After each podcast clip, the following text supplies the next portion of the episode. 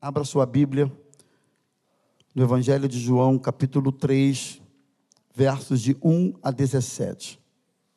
João, capítulo 3, versos de 1 a 17. Havia entre os fariseus um homem chamado Nicodemos, um dos principais dos judeus. Este, de noite, foi até Jesus e lhe disse: Rabi, sabemos que o Senhor é mestre vindo da parte de Deus, porque ninguém faz o que tu fazes se o Senhor não for com ele, se Deus não estiver com ele. Jesus respondeu: Em verdade, em verdade lhe digo que se alguém não nascer de novo, não pode ver o reino de Deus. Nicodemos perguntou: Como pode um homem nascer sendo velho? Será que pode voltar ao ventre materno e nascer uma segunda vez? Jesus respondeu: Em verdade, em verdade lhe digo que quem não nascer da água e do espírito não pode entrar no reino de Deus. O que é nascido da carne é carne, e o que é nascido do espírito é espírito. Não fique admirado por eu te dizer, vocês precisam nascer de novo. O vento sopra onde quer, você ouve o barulho que ele faz, mas não sabe de onde vem e nem para onde vai. Assim é todo que é nascido do Espírito. Então Nicodemos perguntou: Como pode ser isso? Jesus respondeu: Você é mestre em Israel e não compreende essas coisas? Em verdade, em verdade lhe digo que nós falamos o que sabemos e damos testemunho do que vimos, mas vocês não aceitam o nosso testemunho. Se vocês não creem quando falo sobre coisas terrenas, como crerão se eu lhes falar sobre as celestiais? Ora, ninguém subiu ao céu a não ser aquele que de lá desceu, o Filho do Homem. E assim como Moisés levantou a serpente no deserto, assim também é necessário que o Filho do Homem seja levantado, para que todo aquele que nele crer tenha vida eterna. Porque Deus amou o mundo de tal maneira que deu seu Filho unigênito, para que todo aquele que nele crer não pereça, mas tenha vida eterna. Porque Deus enviou o seu Filho ao mundo, não para que o mundo, não para que, que condenasse o mundo, mas para que o mundo fosse salvo por ele. Só até aí, meus amados, verso 17. Senhor, estamos diante da tua palavra, palavra que transforma, que cura, que liberta, palavra que nos conduz à eternidade. Por isso te pedimos, fala-nos através dela com clareza, que entendamos o teu propósito para nós, Senhor, nesta manhã. Permita que mentes e corações estejam cativos à obediência de Cristo Jesus neste momento. É o que eu te peço. Em nome de Jesus. Amém. Amém. Irmãos, o tema da minha mensagem nesta manhã talvez seja um dos mais vitais, urgentes e necessários da Bíblia Sagrada. O tema da minha mensagem hoje é novo nascimento. Pensando um pouco a respeito dessa história, desse diálogo entre Jesus e Nicodemos e da mensagem que Jesus trouxe a Nicodemos, eu devo dizer aos irmãos que só existem dois tipos de pessoas aqui nesta manhã. Eu não estou falando de jovem e velho, eu não estou falando de empregado ou desempregado, eu não estou falando de homem, mulher, eu não estou falando de raça, condição financeira, nada disso. Só existem dois tipos de pessoas aqui nesta manhã: as que nasceram de novo e as que não nasceram de novo. Não existe meio nascimento, não é? Ontem, conversando com a minha esposa, eu estava refletindo essa mensagem, e aí não, não tem meio nascimento. Ou você nasce, ou você não nasce. Não existe uma terceira possibilidade. Pensando sobre esse diálogo com Nicodemos, me ocorreu o seguinte: só tem dois tipos de pessoas aqui nesta manhã. Aqueles cujos nomes estão escritos no livro da vida e aqueles cujos nomes não estão escritos no livro da vida. Não existe uma terceira possibilidade. Só existe dois tipos de pessoas aqui nesta manhã. Aqueles que vão ouvir um dia do Senhor: Vinde, benditos de meu Pai. Tomai por herança o reino que vos está preparado desde a fundação do mundo. Entra para o gozo do teu Senhor. E um outro tipo que vai ouvir do Senhor: Apartai-vos de mim, eu não conheço vocês, nunca conheci vocês. E apesar desse segundo grupo argumentar com Jesus em teu nome, fizemos tantas coisas, eu não conheço vocês. Só existe dois tipos de pessoas aqui nesta manhã: as que de fato se converteram a Cristo e as que não se converteram a Cristo. Não existe uma terceira possibilidade. Por isso eu acredito que o novo nascimento é uma necessidade vital a todo aquele que pretende um dia ver a face de Cristo, né? ali passar a eternidade com Jesus, tem que nascer de novo. O novo nascimento é uma necessidade urgente para hoje, não é um assunto para amanhã. Sabe por quê? Porque sem o novo nascimento, a nossa religião é vã. Sem o novo nascimento, o juízo de Deus estará contra você, ou contra aquele que não nasceu de novo. Sem o novo nascimento, a palavra de Deus e tudo o que um indivíduo conhece será usado contra ele mesmo, sem o novo nascimento. Conhecer a palavra de Deus e nunca ter de fato nascido de novo, tudo isso vai ser usado contra o indivíduo, porque conhece a palavra de Deus. A bem-aventurança, aliás, não está nem só em conhecer, mas em viver, em praticar a palavra de Deus. Então, sem o novo nascimento, ah, conhecer a palavra não resolve. O indivíduo pode ser uma pessoa culta, conheço algumas, aliás, várias. Pode ser uma pessoa respeitável, decente. O indivíduo pode ser até uma pessoa religiosa, pode praticar boas obras. Conheço gente que pratica boas obras pode até ter suas obras aceitas no céu e não ser salvo. E eu me lembrei de Cornélio, que era um homem que jejuava, que dava esmolas, que praticava as boas obras, e as orações de Cornélio até subiam diante de Deus. Mas o Senhor apareceu a Cornélio e disse para ele para mandar chamar Pedro, para que fosse lá e falasse de Jesus para ele, para que ele se convertesse. Então, irmãos, é possível até que eventualmente algumas orações sejam ouvidas por Deus, sem contudo essa pessoa ter nascido de novo. Sim, é possível. Eventualmente ter algumas respostas às nossas orações, mas nunca ter nascido de novo. Então, é possível ser um cidadão do bem, é possível ser um jovem do bem, é possível ser, ter, ser um excelente chefe de família, mas nunca ter nascido de novo. Eu ouço às vezes algumas pessoas falarem assim: Pastor, Fulano é gente fina, mas gente finíssima. Só falta uma coisa: se converter. E, é, e, é, e é, é, é, muito interessante como o indivíduo fala isso e ele conclui dizendo só falta uma coisa, como se isso fosse um pequeno detalhe. Que se você tirar esse pequeno detalhe, tudo o mais que você puder considerar de positivo na vida da pessoa não valerá de nada, porque não nasceu de novo. Não nasceu de novo.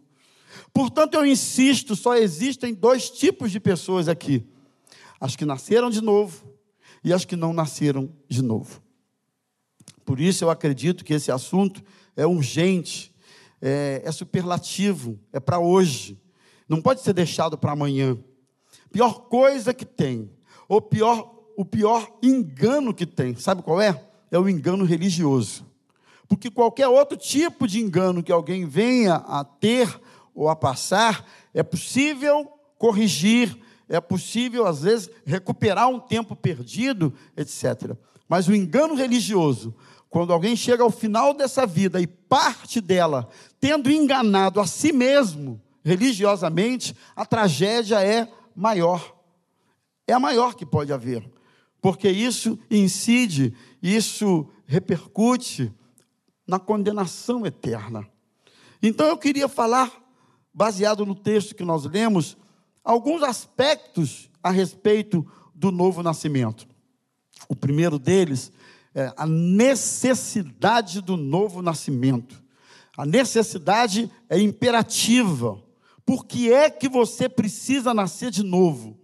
Porque a inclinação do seu coração é contra Deus. Primeira coisa, precisa nascer de novo, porque o seu coração é inclinado, o seu coração pende, o seu coração na balança aí, ele pesa para aquilo que não é de Deus, para aquilo que é contra Deus. Não há em nós mesmo, mesmos uma inclinação natural para as coisas de Deus. Não, não, não, não. Quando nos inclinamos para as coisas de Deus, isso vem dele mesmo. Eu vou falar um pouco mais adiante a respeito disso. Então, precisamos nascer de novo, porque o nosso coração se inclina contra Deus. Segundo, precisamos nascer de novo. Porque sem o novo nascimento você não pode ver o reino de Deus e não pode entrar no reino de Deus. Sem o novo nascimento, o reino de Deus, do qual Jesus se refere, estará dentro de vós. Se não nasceu de novo, não tem reino dentro de você. Dentro de você tem carnalidade, dentro de você tem pecado, dentro de você tem injustiças, pensamentos perniciosos, dentro de você tem toda sorte de coisas que não agradam a Deus. É isso mesmo. É isso que há em nós. E não adianta você dizer assim: "Ah, mas comigo é diferente". Não é. Não é. Todos nós pecamos. Todos nós nos inclinamos para aquilo que é distante e oposto às coisas de Deus. Portanto, sem o novo nascimento não se pode ver o reino de Deus, viver o reino de Deus ou entrar no reino de Deus. Não pode. Por que é que precisamos nascer de novo? Porque uma fé intelectual ou emocional não é suficiente para alguém entrar no reino de Deus. Também conheço gente que tem uma fé intelectual, não é? Uma fé assim, conhece, sabe, se emociona. De vez em quando eu falo isso aqui, Pessoas que são levadas às emoções quando ouvem uma canção, uma oração, se emocionam. Olha, eu né, já tive essa experiência inúmeras vezes. De falar com alguém, de orar por alguém, de conversar a respeito das coisas de Deus com alguém, e a pessoa ficar emocionada, né, Manu? Chorar, ficar sensibilizada com aquilo tudo, mas não nasceu de novo. Não nasceu de novo. Então, o conhecimento intelectual, ou as emoções em torno de algum assunto espiritual, não é nascer de novo. Por que, que precisamos nascer de novo? Porque é uma ordem expressa de Jesus. Repito, ele disse para Nicodemos: é necessário. Você tem que nascer de novo. Pode olhar para as pessoas do seu lado e fazer essa colocação? Você já nasceu de novo? Você precisa nascer de novo. Você precisa. Nascer de novo, naturalmente, significa receber a salvação por Cristo, ser salvo por Cristo, mediante a confissão dos pecados. Vamos falar um pouco adiante. Porém, mesmo nascendo de novo, nós precisamos ser aperfeiçoados na nossa caminhada, não é? Um dos aspectos da salvação, qual é? A santificação. A santificação é um processo. Quem nasce de novo precisa aperfeiçoar a sua caminhada, assim como uma criança, né? Uma criança nasce, todo mundo aqui sabe disso, uma criança nasce, o obstetra é, faz lá o parto e imediatamente ele entrega para quem? para o pediatra.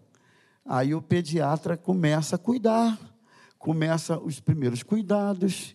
E a gente às vezes tem notícias de pediatras que recebem a criança logo após o parto e cuidam dela até uma certa idade, ainda na infância.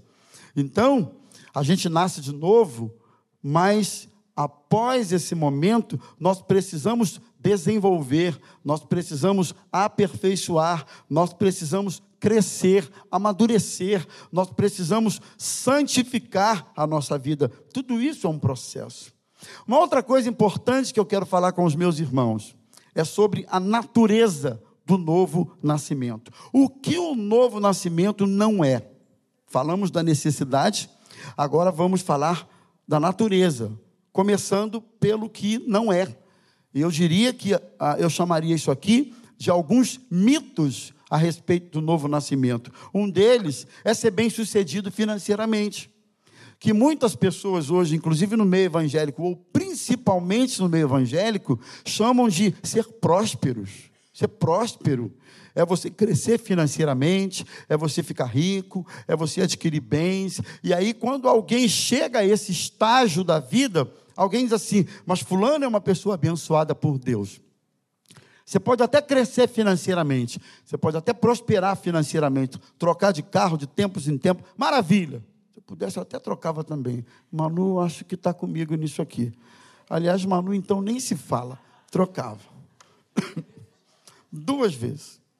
Aliás, o carro do Manu é um carro missionário. Missionário. O meu é mais ou menos, mas o dele é missionário. É missionário. Quem precisa de carona com Manu, tá é aquele texto que Jesus disse: que vem a mim de maneira nenhuma lançarei fora. Ele dá carona, é uma beleza. Então você pode trocar de carro, pode ter carro novo, pode ter um carrão de 300 mil, 500 mil, sei lá quanto, e alguém dizer para você assim: não, mas ele é próspero, que bom.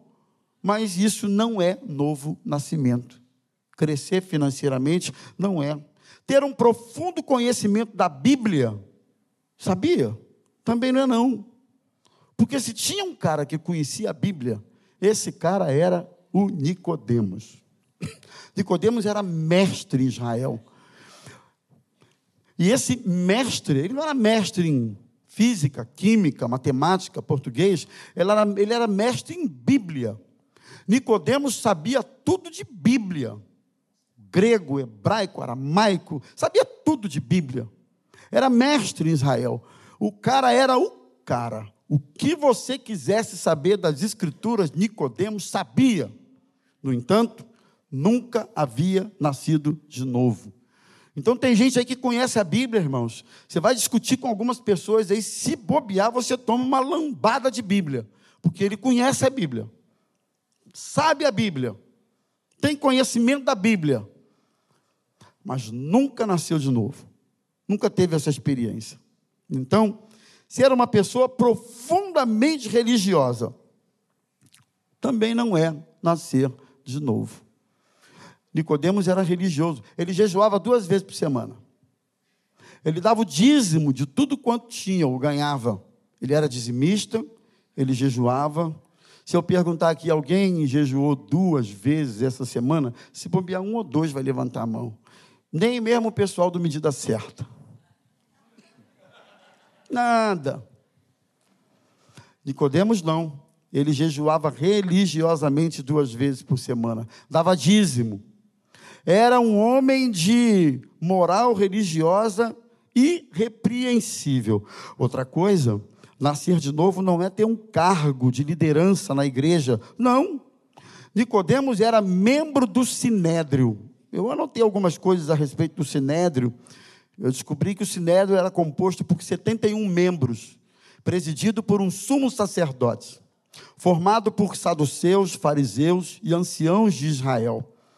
O Sinédrio exercia um papel ou um trabalho importante, tanto na área civil, como na área criminal, como também na área religiosa em Israel. Né? Era do Sinédrio a prerrogativa de julgar e prender o cidadão. Ele só não executava é, penas de criminosos que já haviam sido sentenciados. O sinédrio não executava pena desses criminosos.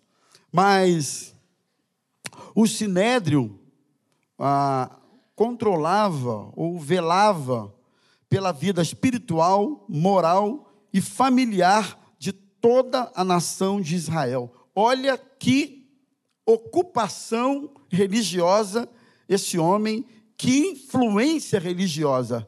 É, ele, não sei se seria algo parecido com o STJ de hoje, ou quase isso. A nata, instância maior, tribunal maior, ou coisa assim. Nicodemos era membro do Sinédrio. Ele analisava, juntamente com os demais, a vida civil, moral e religiosa dos cidadãos judeus. Julgava. Não era nascido de novo. Então, ter cargo não quer dizer muita coisa, no sentido de nascer de novo. Não quer dizer muita coisa. Né? Ter essa familiaridade. Ser um bom expositor das Escrituras, também não. Tem muita gente aí que tem argumento bom, tem o poder da palavra, tem o conhecimento, tem o domínio da coisa toda, mas também não nasceu de novo. Então, ter apenas informações certas sobre a pessoa de Jesus também não significa muita coisa, porque Nicodemos tinha é, essas informações, ele chama Jesus de mestre, estava certo. Ele sabia quem era Jesus, o Filho de Deus, que havia nascido da Virgem Maria, que havia crescido sem pecado. Nicodemos sabia que Jesus havia sido julgado e sentenciado pelo poder de Pôncio Pilatos, que ele havia morrido numa cruz, ressuscitado ao terceiro dia, que Jesus, ele sabia de tudo. Ele sabia de tudo isso, mas não havia nascido de novo. Então, ah, Novo nascimento, irmãos, não é uma reforma moral. Jesus disse: aquele que é nascido de carne é carne. Novo nascimento, preste atenção no que eu vou dizer. Fulano parou de beber, parou de fumar, parou de jogar, parou de não sei o quê, parou de, parou de passar cheque sem fundo, parou de passar os outros para trás. Nasceu de novo. Reforma moral não incide ou não significa necessariamente num novo nascimento. Reforma moral pode se dar por outros meios, de outras maneiras, não é? A gente até conhece pessoas que são regeneradas perante a sociedade, sem necessariamente terem nascido de novo, não é? Pessoas que cometiam delitos, crimes, está aqui um advogado, perito, advogado aqui, sabe disso. As pessoas podem corrigir suas rotas sem necessariamente nascer de novo. Então, uma reforma moral não é nascer de novo. Eu acho que agora está na hora da gente pensar um pouco do que vem a ser o novo nascimento. Concordam? O que é o novo nascimento, então? Primeiro, é algo radicalmente novo, inédito. Primeira coisa, o novo nascimento é algo inédito, é, nunca existiu antes na nossa vida. Se você usar o mesmo princípio, o mesmo raciocínio de um nascimento normal, de um ser humano, também você vai entender que um ser humano nasce uma vez só, né? Não pode. Tanto que Nicodemos perguntou para Jesus: como assim voltar para a barriga da minha mãe e sair de lá de dentro novamente? Não existe isso. O novo nascimento é inédito. É uma vez só. E quem nasceu de novo sabe que nasceu de novo. Olha para mim, quem nasceu de novo sabe que nasceu de novo. Sabe as implicações, o fruto, os desdobramentos, as mudanças, no que ele era, ou em quem ele era antes e no que se transformou depois. Quem nasceu de novo sabe. Amém? Será que eu não posso ouvir um amém da minha igreja aqui nessa manhã? Nasceu de novo. Se você é um nascido de novo, exalte a Cristo por isso, glorifique o nome dele por isso. Eu nasci de novo, louvado seja o nome do meu Senhor. Foi naquele dia, naquele momento, naquela mensagem, naquela ocasião, naquele toque do Espírito Santo, ali se deu o meu novo nascimento. Eu nasci de novo. Sabe que nasceu de novo. É algo que não é só novo, irmãos, é algo radicalmente novo, radicalmente inédito. Não é? Que é o novo nascimento? É, segundo, é uma obra exclusiva de Deus. É nascer do céu, de Deus. A palavra aqui dá a ideia de nascer do alto. vem de cima. É algo que vem de Deus. Não é algo que você pode produzir. Irmãos, isso aqui é sobrenatural. O novo nascimento, entenda isso, é sobrenatural. Não está no campo do comum, do ordinário, do natural. Não. O novo nascimento é algo que é, é Deus que produz. Você pode ir para um campo bonito. Vamos imaginar uma cena aqui? Vamos imaginar, me ajuda, você que tem uma mente boa para essas, eh, esse, esse, exemplo que eu vou dar aqui. Imagina um, um lugar bonito. Pensa num lugar bonito. Quem gosta de montanha aí, levanta a mão. Pensa numa montanha bonita. Uma paisagem bonita. Quem gosta de vegetação, reserva ambiental, pensa num lugar bonito. Quem gosta de mar, quem gosta de mar, pensa numa, num cenário bonito, da sua preferência. Então, você está nesse cenário, o cenário da sua preferência. Aí você, nesse cenário, você olha, você contempla, você olha para tudo isso, você admira, você olha para tudo isso e você até reconhece ser obra do Criador, você olha para tudo isso, aí envolvido, embalado, emocionado pela cena que você está vendo, você diz assim: agora eu vou nascer de novo. Não é assim? Não. É algo produzido por Deus. É Ele que produz. O vento sopra onde quer. Você pode até medir a velocidade do vento. Eu acho que hoje é possível até medir a direção do vento. Não é? Norte para o sul. Mas você não pode impedir o vento. Você não pode bloquear o vento. O vento é soberano na sua manifestação. O vento é soberano na sua ação. Ele é soberano. Assim é todo aquele que é nascido do Espírito.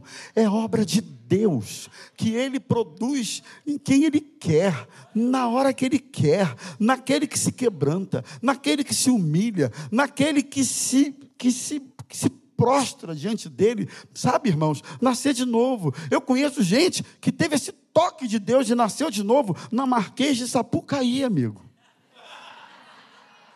Eu conheço e todos vocês aqui conhecem. Não é? É o vento que foi lá. E segundo aquele que recebeu o vento, a voz disse para ele: aqui não é o seu lugar. Ele até tentou sambar um pouquinho mais, mas aí foi ficando duro. A voz foi dizendo: não é o teu lugar. Foi três vezes, igual o apóstolo Paulo. Na terceira vez, a voz: aqui não é o seu lugar. Era o vento soprando, naquele lugar impróprio, inadequado, né? inimaginável. O vento sopra onde quer. E eu creio que o vento está soprando aqui para produzir novo nascimento na vida de algumas pessoas. Eu creio. Mas eu também creio que o vento está soprando lá na sua casa, na vida do seu filho, do seu marido, do seu familiar. O vento está soprando lá no seu trabalho. O vento está soprando naquele lugar que por quem você, pessoas por quem você está orando, e você diz assim, mas não é possível, o vento está soprando lá, e quando você menos imaginar, o vento do Espírito vai produzir essa obra maravilhosa, que ninguém pode produzir, só o Espírito Santo. É o novo nascimento. Um dia esse vento passou na minha casa, na minha vida, na minha família, passou na vida de muitos, talvez da maioria aqui nessa manhã. É assim. O novo nascimento é algo que vem de Deus. Não é produção humana. Você pode fazer um espetáculo bonito aqui. É, tudo aqui é muito bonito. Mas se Deus não fizer, nada feito. Então, o novo nascimento é isso aí. É uma obra livre, soberana. E eu diria para vocês, misteriosa do Espírito Santo de Deus. Que bonito, né? O Espírito Santo é, é misterioso, irmãos. É um mistério que a gente não entende. É um mistério tão louco, com a licença da palavra, que eu me lembro uma vez, Fernando, eu era convertido há uns três anos, talvez, né? quatro, e eu estava buscando o batismo com o Espírito Santo. Minha mãe, meu pai e minha mãe já haviam sido batizados com o Espírito Santo. Eu ainda não. Minha mãe, meu pai e meu irmão. Eu falei o quê? Então tá. Minha mãe, meu pai e meu irmão. Os três já haviam sido batizados com o Espírito Santo. Eu não. Então eu estava buscando o batismo com o Espírito Santo. E aí, quando o pastor ia falar esse assunto, eu já sabia os versículos, aí vai falar aquele, quer ver? Aí, agora ele vai falar aquele outro, quer ver? Eu já sabia. Mas aí houve um dia que um rapaz se converteu na nossa igreja de Caxias. Ele se chamava Genesi. O Genesi era um moço de 17 anos naquele tempo, 18 por aí. E eu me lembro, a nossa igreja de Caxias ainda era pequena ainda, o Genesi veio na frente aceitar Jesus no domingo, mas todo cheio de, de droga, cachaça, bebida, droga. Ele fazia tudo isso. E ele aceitou Jesus no domingo. Hein? Conheceu o Genesi? Então você é do. Você estava lá na lama do dilúvio, né? Como eu também. Lembra? Aí no domingo, o Genesi aceitou Jesus. Oraram por ele, todo desse jeito. E o pastor disse: Olha, terça-feira é reunião de oração. Vem aqui na terça-feira, você que quer ser batizado com o Espírito Santo. Terça-feira nós vamos estar aqui, que seria dois dias depois, buscando o batismo com o Espírito Santo. Quando foi na terça-feira, lá estava o Genesi. Aí era uma reunião bem menor, busca de batismo com o Espírito Santo não eram centenas, era um grupo pequeno, uns 30 pessoas, 40, lembra? Era um grupo pequeno, e estava o Genesi.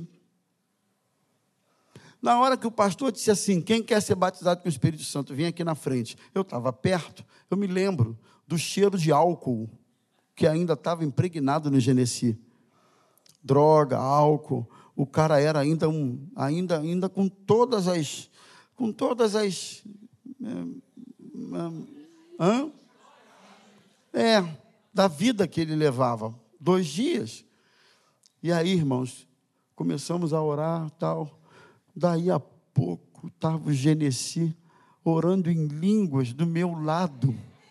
E havia sido batizado com o Espírito Santo, ele não sabia o que era batismo com o Espírito Santo, ele não sabia o que era oração em língua, ele não sabia de nada. E o cara começou a orar, orar, orar, e daí a pouco ele foi tomado numa língua estranha, e eu fui olhando para aquilo, disse: Como?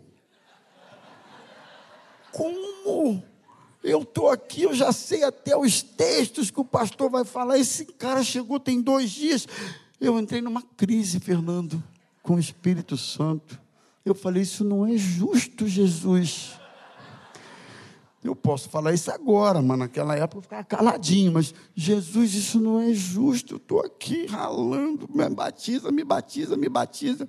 E o cara tem dois dias que está aqui na igreja, já foi batizado com o Espírito Santo. Sabe por quê?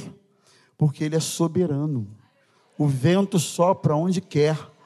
E você não tem o controle dele da força dele. Ele é assim é o Espírito Santo de Deus. Os milagres de Deus nesta manhã é assim, ele é soberano. Então, nascer de novo é isso. É uma obra livre, soberana e misteriosa do Espírito Santo. Agora, para alguém nascer de novo, precisa reconhecer os seus pecados Primeira coisa. Não vem com essa conversa de que você é bonzinho. Não vem com essa conversa de que você é filho de crente. De que você é neto de crente. Não vem com esse papo de que você tem 40 anos na Maranata. Eu tenho 40 anos na Maranata. Olha aqui meu maracarde. Aí puxa lá o maracarde dele. Essa foi boa, né? E mete o maracarde assim, pá! Não vem com isso. O que você precisa é reconhecer que você é pecador, miserável. Olha aqui para mim, tu é um miserável. E eu queria dizer para você aproveitar a chance, que você sempre quis falar isso, eu vou te dar agora. Pastor, tu é um miserável. Pode falar, fala, Manu. Pode falar, Fernanda, a chance é agora. Tu é um miserável. Não vem para cá dizendo que você é bom. Que você, não, eu peco, mas todo mundo peca. Eu faço, mas todo mundo faz. Eu não sei o quê, mas tem gente pior do que eu. E porque eu. Não vem com esse papo. Porque gente assim não nasce de novo. Você vê que tinha dois caras do lado de Jesus, na hora de ser crucificado. Um olhou para Jesus e disse assim: Tu és o filho de Deus, está aí nessa, nesse perrengue aí, desce daí, salva você e salva a gente também. Quero ver se tu é o filho de Deus. E aí o outro disse: Rapaz, tu é doido. Tu não temes a Deus, nós estamos aqui porque os nossos atos mereceram. Mas esse aí não fez mal algum. Senhor, lembra-te de mim quando entrares no teu reino. E Jesus disse: Hoje mesmo você vai estar comigo no paraíso. Sabe? Sabe? Um nasceu de novo antes de morrer. Instantes, minutos, talvez horas. Mas o fato é que nos últimos momentos da sua vida nasceu de novo e foi para o céu. O ladrão da cruz, esse está garantido, foi para o céu. O resto vai ser surpresa, mas o ladrão da cruz está no céu. Esse está. E o outro no inferno, também é certeza. Tá? Existe céu e inferno, tá bom, senhores? Isso não é mito, não. Você vai para a internet ouvir a respeito. Tem gente dizendo que céu e inferno é mito. Não, é uma linguagem alegórica da Bíblia. Que isso? Adão e Eva, uma alegoria, é mito. Vai, vai nessa. Vai acreditando que é mito. Vai levando isso na barriga, desculpe a expressão, deixando para amanhã, para amanhã, para amanhã. Foi o grande problema do rico insensato que ele disse lá, Senhor, no meio de uma parábola que Jesus contou, Senhor, ordena aí o meu irmão que divida seus bens comigo. Jesus disse, quem foi que me botou sobre, de, ju, de juiz sobre vocês? E aí contou uma história de um homem que tinha feito uma colheita maravilhosa e construiu um armazém enorme para armazenar a sua colheita e disse assim para sua alma: deleita-te, regala-te, desfruta de todas essas coisas e o Senhor disse para aquele homem louco: Hoje pedirão a tua alma o que tu tens preparado para ela, de quem ela será? Louco. Olha aqui, irmãos, eternidade não é assunto para amanhã, para depois, nem para o mês que vem, nem para o ano novo, é assunto para agora. Você precisa nascer de novo.